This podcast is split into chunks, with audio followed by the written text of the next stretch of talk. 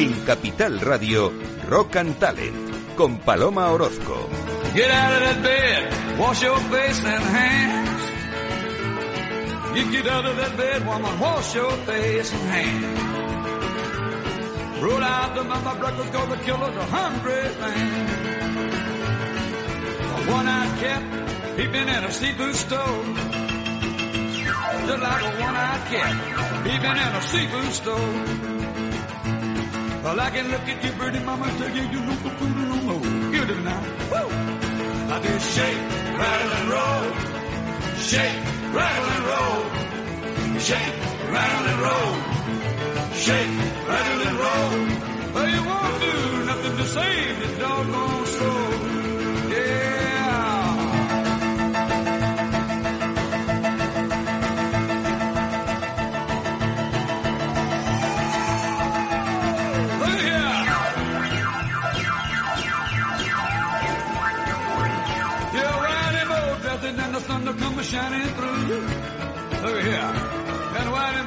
Woman, the sun comes shining through. I don't know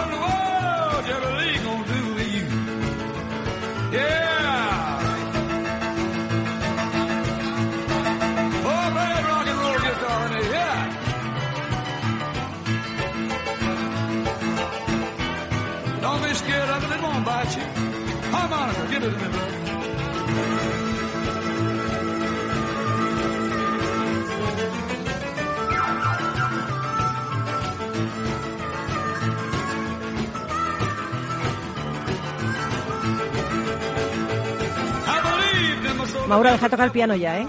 Que esto no es lo que tú tocas. Estoy haciendo, me estoy. Bueno, Mauro Muñiz de Urquiza, actor cómico, guionista, pianista, compositor, escritor, músico, hombre del renacimiento, polímata, Ojalá, porque vamos, ya ojalá, que no sé cuántas ojalá, cosas haces. Has hecho de todo. Es que has hecho, hasta has ilustrado viñetas en un semanario. Sí, señor. Es que has hecho de todo en la vida. Dejar algo para los demás, Sí, por Dios. Bueno, yo estuve contigo, tengo que decirlo, ¿eh? Voy a empezar por aquí porque me encanta. El viernes viéndote.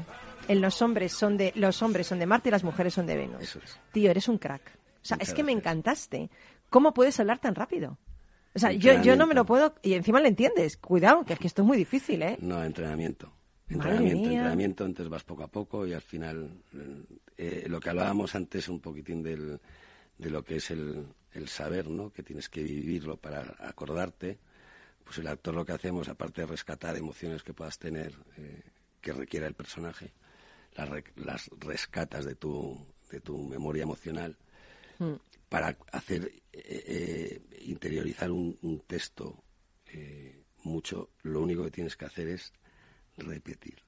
Estás hablando así más tranquilo, ¿eh? Te veo aquí Sí, hoy, ¿eh? Claro, me parece de de las diferente. ¿eh? respiraciones en la cultura japonesa. estoy- Te estamos contagiando un poco. Entonces tienes que repetir, repetir mucho. Yo me acuerdo que tenía un profesor de piano que me decía, te lo sabes, ¿verdad? Y yo decía, sí, me lo sé. Y me decía, 80 veces más. Madre mía.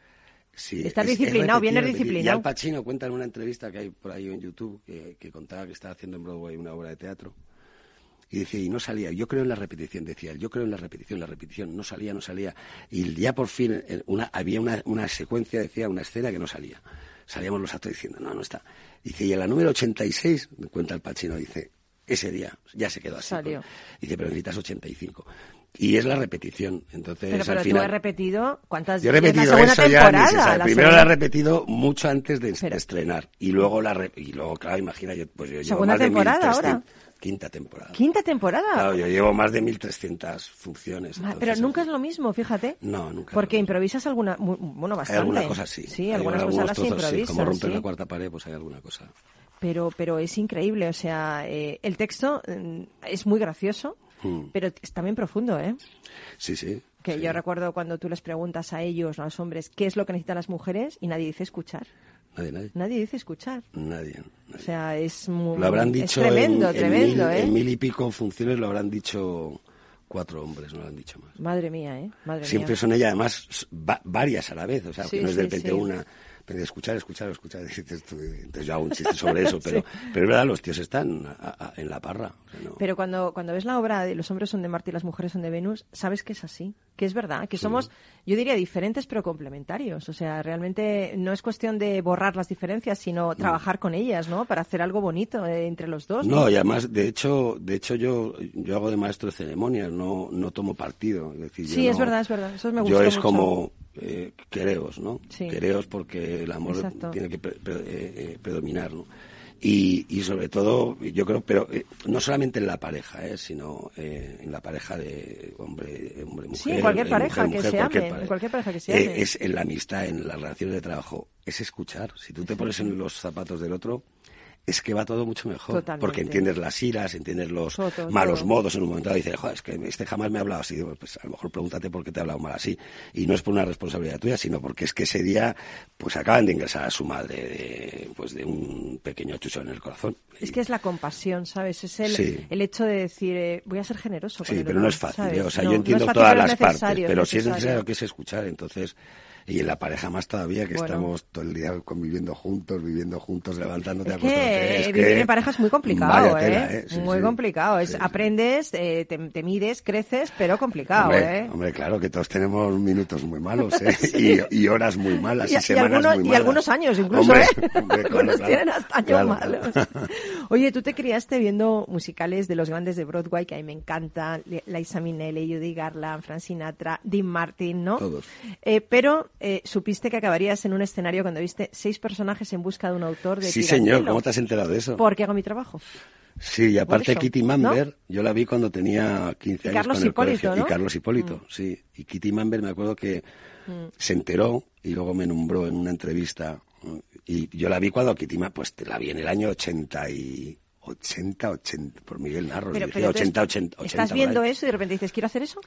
Sí, yo, eh, ¿Sí? ¿Sí? hombre, siempre tienes, yo ya tocaba el piano y siempre tienes tendencia a, a, pues eso, pues la educación que tienes que te han dado tus padres, ¿no? Mi madre, pues escuchábamos el programa de Solo Jazz que ponían en la 2. Sí, éramos Eh, tres, tu madre, tú y yo. Exacto, ya está. Éramos tres. Con Modern Jazz Quartet, no sé, Sí, todo en blanco y negro. Éramos Luego las películas de, de, de Broadway. Me em, encanta.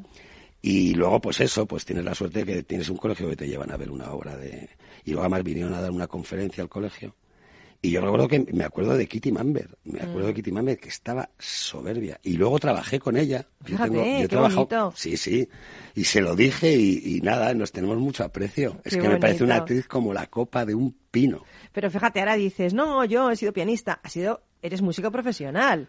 Eh, de hecho, fuiste teclista del conocido grupo musical La Cabra Mecánica y eres autor de bandas sonoras originales de cine y teatro.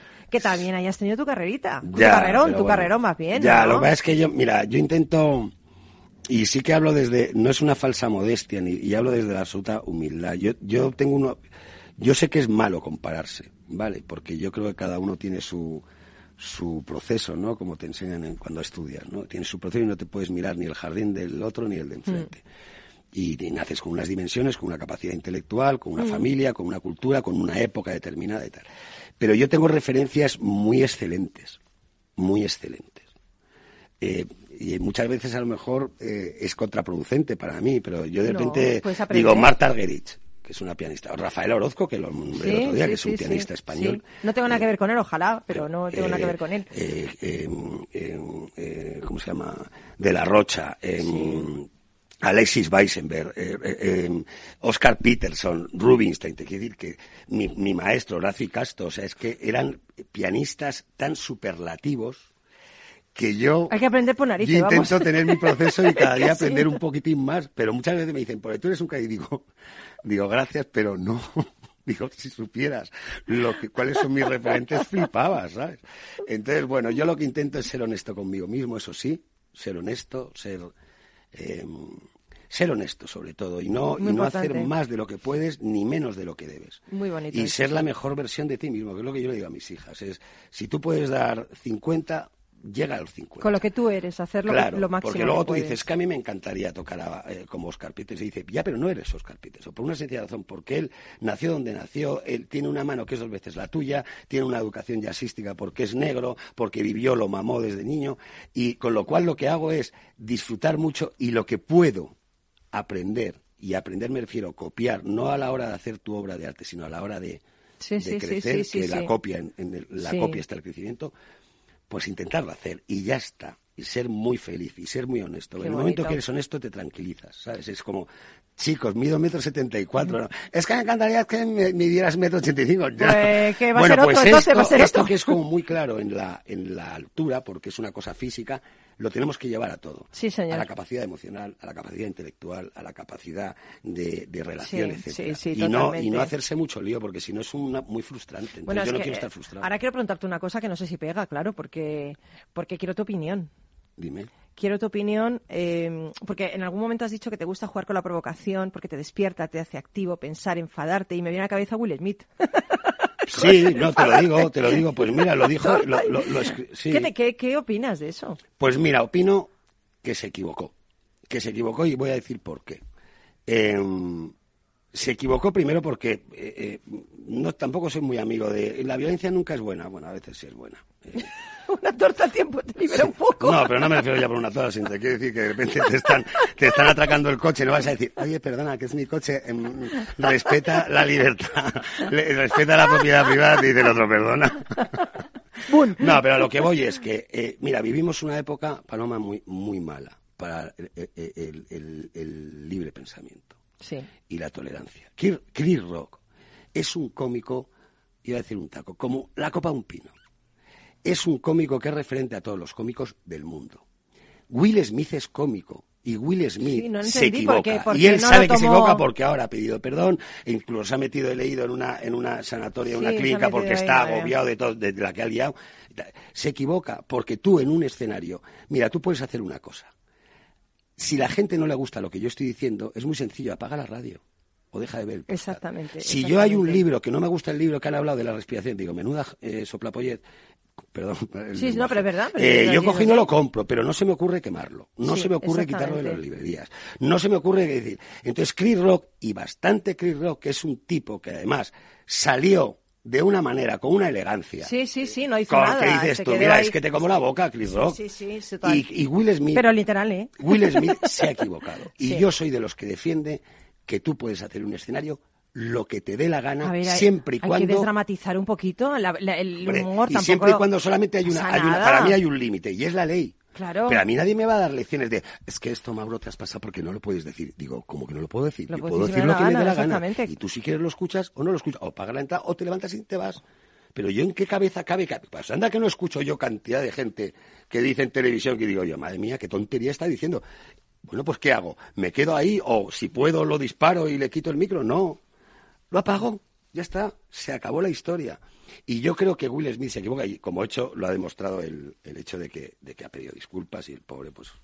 Pero es un excelentísimo cómico, un excelentísimo Sí, actor. no pasa nada. Y Chris Rock igual, cuidado, No- eh, que yo, no crujo, yo no cuelgo de los pulgares a nadie. eh. Bueno, nos tenemos, todavía no nos vamos, nos quedan cuatro minutitos, pero quiero recomendar, por favor, que todo el mundo vaya a ver a Mauro Muñiz Urquiza, porque es un espectáculo. Esto es un espectáculo. Está eh, el Festival Hanami y Mauro Muñoz Ortiz. Estos son dos espectáculos que no te puedes perder, porque además te lo pasas genial, porque además eh, le ves en acción, porque interacciona con el público. Los hombres son de Marte, las mujeres son de Venus, en el nuevo Teatro Alcalá, Sala 2. Por favor, que nadie se lo pierda, porque además necesitamos ver esta obra, de verdad que la necesitamos, ¿vale? Tanto hombres como mujeres. Todos tenemos una parte femenina y otra masculina. Vamos a aceptarnos ya un poquito como somos, ¿eh? ¿Vale, duende? A ti te quiero ir a ver el primero allí. Que no me escuchas.